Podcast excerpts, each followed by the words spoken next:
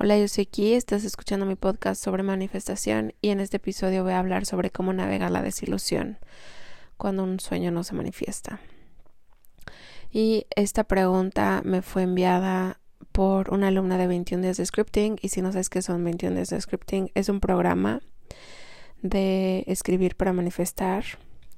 Puedes checarlo en 21 días de scripting.com y una de las alumnas me escribió y me dijo que después del curso estaba muy confiada en que esto iba a pasar, que su sueño iba a pasar y que no pasó.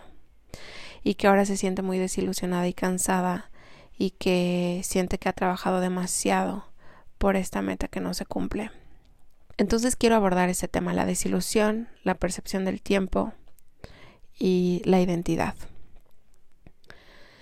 Bueno, Desilusión. ¿Cómo navegar la desilusión? Primero que nada, si puedes darte el lujo de acostarte sin el celular, hazlo. 10 minutos. Y respira.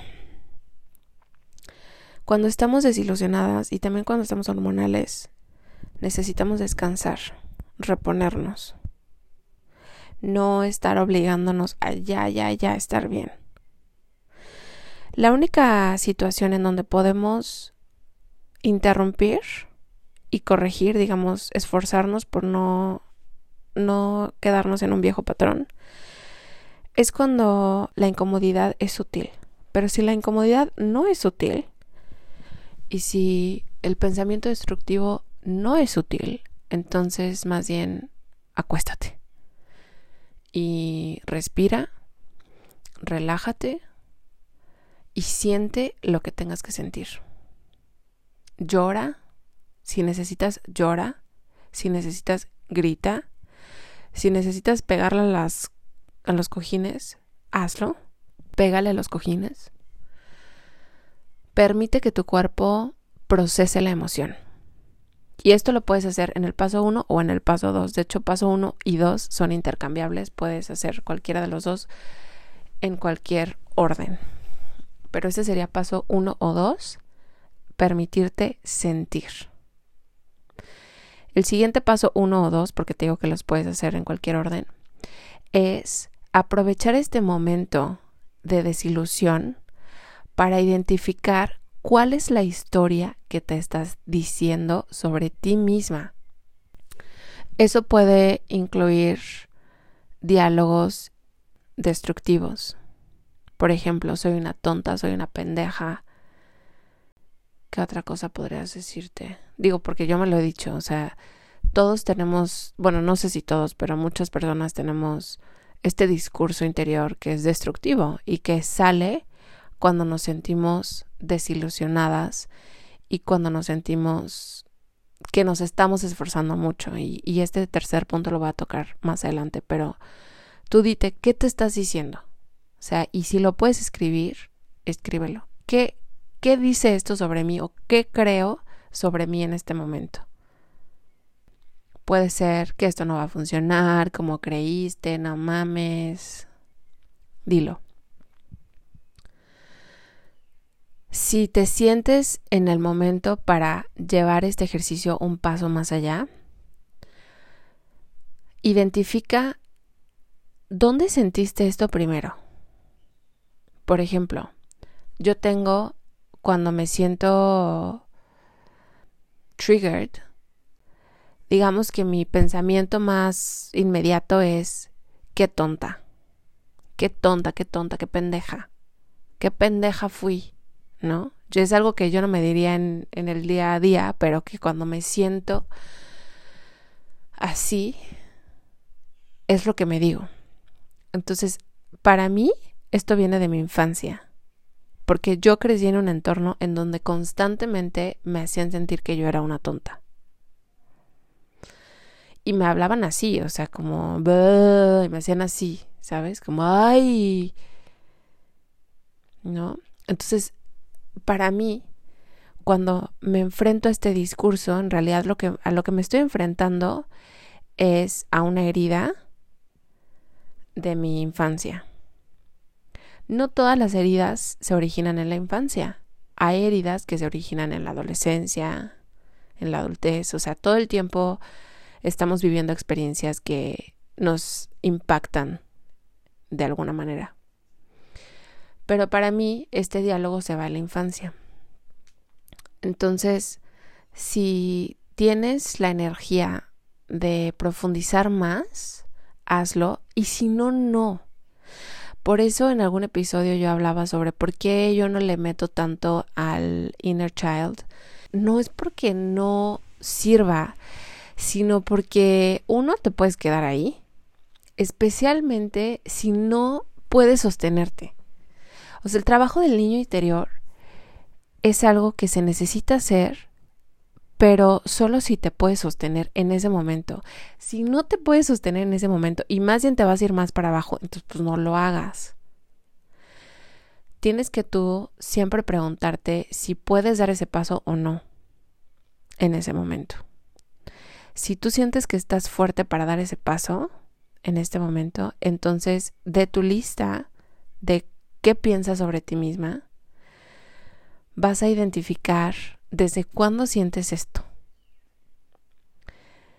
Y vas a abrazarlo, o sea, como, como si te estuvieras enfrentando a tu yo interior o tu yo bebé o tu yo de niñita y la vas a abrazar y le vas a decir, güey, aquí estoy. No le vas a decir, mira, las cosas van a mejorar. No, no, no que deja que tu ser interior se sienta como se tiene que sentir en este momento, o más bien como se quiere sentir en este momento. Y abrázala y muéstrale tu amor y tu presencia. Aquí estoy, aquí estoy, yo te amo, yo sé que te sientes así, yo te amo. Con toda razón te sientes así, no mames. Obvio te sientes así y aquí estoy y te voy a acompañar. Para que empieces a integrar esta sombra, este aspecto de ti que rechazas, que no quieres ver, del que quieres huir. Solo si te da como en este momento, ¿no? Esta, este llamado, si sientes el llamado de ir más profundo, lo haces y si no, no. Y por último, quiero hablar sobre la identidad. ¿Qué es la identidad? Imagínate que tú eres un ser divino y que tomaste en esta experiencia de vida una forma de un cuerpo. En este momento tu cuerpo es un cuerpo de un Homo sapiens y tu vida la navegas mediante este cuerpo. Como un requisito de este plano, como parte del juego, aunque tú eres un ser divino, cuando llegaste aquí y cuando ahora que te estás expresando de esta forma, tienes un ego. Ahora el ego es la suma de todos tus condicionamientos y de todas tus experiencias de vida. Y el ego te hace sentir que eres una entidad separada, ¿no? Que tú eres uno y yo soy otro y él es otro y ella es otra. Entonces el ego se autodefine a sí mismo de ciertas formas. Lo que yo quiero que tú explores en este momento de desilusión es a qué identidad me estoy clinging to.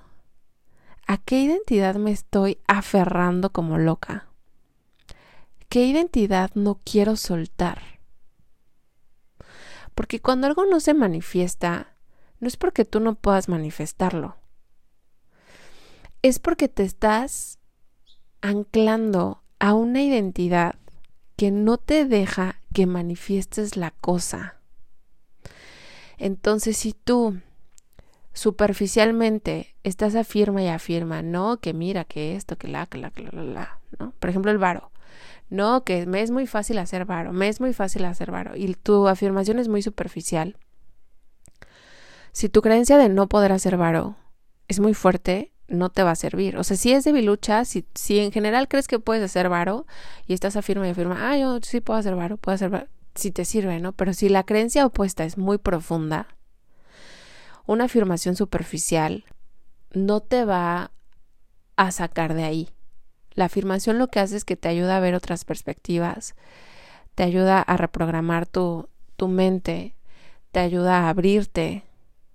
Pero si la creencia es muy profunda, y en este caso es parte de tu identidad, entonces hay que soltar esa identidad, ese aspecto de tu identidad. La única forma en que uno puede soltar un aspecto de sí mismo es si uno siente esta seguridad para soltar. Solo si tú te puedes dar a ti misma el sostén para que tú te sientas segura de ser y sentir aquello que en este momento no quieres ser y sentir, entonces es que eso se puede ir. Es una cuestión de qué tan segura te sientes para que esto ya no se repita. Porque en algún momento leí algo padrísimo que era un patrón se repite hasta que, digamos, tu ser interior siente este safety, esta protección, este resguardo, esta seguridad, de tal manera que ya no lo necesita. Pero si tú sientes que lo necesita, si te está dando algo, no lo puedes soltar. Hay un aspecto de tu identidad al que te estás aferrando por protegerte. Hay que soltarlo. Pero solo lo vas a soltar cuando tú te ofrezcas ese amor incondicional y esa estabilidad. Nadie más te lo puede ofrecer. Nadie te lo puede ofrecer. Entonces, si esta manifestación tiene que ver con una pareja y no se expresa esa manifestación en este plano tridimensional, lo más probable es que en tu manifestación estás queriendo llegar, llenar un hueco individual, un hueco personal. La otra persona no puede llenarte ese hueco, solo puede amplificarlo, porque tú ya traes ese hueco para que la manifestación pueda ocurrir, tú necesitas aceptar ese aspecto de ti. Y para aceptar ese aspecto de ti solamente lo único que haces es sentir de cómo te sientes y decir, güey, te amo, te amo así, obvio te sientes así, te amo así, obvio aquí estoy, no te quiero cambiar, no quiero que lo dejes de sentir, no creo que no debes sentirlo, no creo que está mal que lo sientas, sé que lo sientes y te amo incondicionalmente. Esa es una forma en la que puedes integrar estos aspectos. Entonces creo que ya me estoy perdiendo. Voy a, voy a yo a resumirme para mí misma, ¿ok? Paso uno, siente, puedes acostarte. Si tienes el, si te puedes dar el lujo de acostarte, acuéstate. Si no, respira. 2. Escribe una lista de las cosas que piensas sobre ti misma en este momento de desilusión. ¿Qué dice de ti esto? Si quieres, puedes escribir qué dice del otro y qué dice del mundo, ¿no? 3. Si tienes espacio y tienes el llamado de hacerlo en este momento, utiliza esta lista, la primera, y identifica cuándo fue que primero sentiste esto y desde hace cuánto lo sientes, porque esto no es algo nuevo. No es algo nuevo. Identifica, tal vez puedes identificar algunas, algunos eventos en donde tú sentiste esto. Entonces yo me puedo acordar perfecto de diferentes escenas en mi infancia en donde, específicamente de una, ni siquiera de diferentes, en donde yo me sé, o sea, que, que yo sentía que me hablaban como que como humillándome. Y entonces ese aspecto de mí, en ese momento, como el tiempo no existe, ah, eso es otra cosa, el tiempo no existe. Es una, es una percepción mental, ¿no? Pero si esa herida está latente, tú puedes mentalmente regresar a ese evento e integrarlo. Tú puedes abrazar a esa niña chiquita de ese momento y decir, güey, aquí estoy, yo te abrazo y yo te amo. Te amo un chingo, te amo muchísimo, ven aquí. Y no, no tienes que ir al pasado. Puedes solamente integrar la sensación. La sensación de ser humillada, la sensación de ser rechazada, la sensación de ser abandonada. No tienes que irte a ningún evento de pasado si no, si no tienes ese llamado en este momento, pero creo que el tercer paso sería integrar eso y aceptarlo. Te sientes así, obvio te sientes así, y aquí estoy. Después de que hiciste eso, puedes empezar a explorar la idea de que nuestros pensamientos son opiniones, sin embargo no son verdades. Ningún pensamiento es verdad, especialmente sobre ti misma. O bueno, de los demás tampoco y del mundo tampoco. Son opiniones. Si yo digo, ah, estoy flaca, estoy gorda, son opiniones. Y ahorita que dije eso, te lo juro que sentí así de alguien me va a decir que no, pero claro que sí, porque uno puede ser flaco o gordo. Y eso significa, ese es el ejemplo perfecto de cuando uno quiere defender a toda costa su opinión. Por supuesto que sí hay gente flaca y gente gorda. No, y entonces uno se defiende. No, claro, esto sí es verdad. Aguas con todas esas historias que uno defiende, ¿eh? Porque no son verdad. No son verdad. Son opiniones, a veces colectivas, pero son opiniones. Empieza a explorar la idea de que tus pensamientos son opiniones, por lo tanto no son verdad. Nada de lo que piensas sobre ti misma es verdad, por lo tanto pueden cambiar. Cuando empiezas a percibir tus pensamientos como opiniones, entonces tienes, se te abre un chingo de espacio para transformar tus creencias. Porque a partir de ahí, tú puedes empezar a observar lo que te dices y si ese pensamiento no te sirve, dejarlo pasar. Dejarlo pasar, dejarlo pasar. Y ese es el paso 4 de mi guía. Para quien no haya descargado la guía, kitsesdelgado.com diagonal guía. Es una guía gratuita sobre cómo manifestar. Y el paso 4 es corregir los pensamientos o ignorarlos. No siempre los tienes que corregir, a veces los puedes ignorar. Tú los dejas pasar. Incluso el pensamiento de no se manifestó. Y de nuevo, vas a querer defenderlo. No aquí, pero te lo juro que no se manifestó. Siempre que quieras defender algo, pregúntate por qué lo quieres defender. ¿Quién indica si se manifiesta o no se manifiesta? Generalmente, generalmente, nosotras somos quienes indicamos a partir de qué momento ya consideramos que no se manifestó. A menos de que sea una cuestión de, de tiempo, ¿no? Que digas con una fecha en específico. Pues ahí, pues sí, si ya pasó diciembre y tú querías manifestarlo en diciembre, pues ya, no se manifestó en diciembre, ¿no? Pero si no tiene una fecha específica tu manifestación, ¿quién dice que no se va a manifestar? O sea, ¿quién dice que no, que no moviste ya algo? Tú. Entonces no te cierres a la idea de que esto pueda manifestarse. Y no defiendas la historia de que no se va a manifestar o que no se manifestó. Porque lo que tú asumes es. Entonces, si tú asumes que esto no va a ser, entonces no va a ser. En ese caso, de nuevo, creas distancia entre lo que piensas y lo que eres.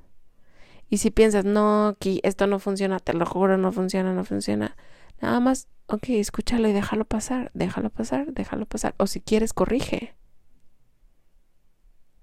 Estás, no, no funciona, que no funciona, que no funciona. ¿Quién dice que no funciona? ¿Quién me está diciendo que no funciona? A ver, ¿quién chingados me está diciendo que no funciona? ¿Qué aspecto de mí me está diciendo que no funciona? No mames, he manifestado toda mi vida. He manifestado cosas que no me gustan. Ahí, sí funciona, ¿no? No manches. Tenemos que nosotros también aprender a ser muy observadoras. Muy observadoras. Bueno, date un baño. Y creo que con esto voy a cerrar.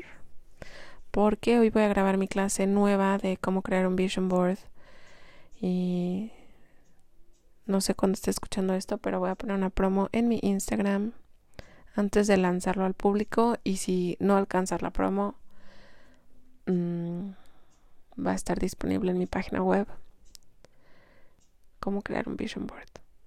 Está padrísimo ese proceso, me encanta. Bueno, entonces ya me estoy cansando la garganta, entonces ya me voy. Te quiero mucho. Bye.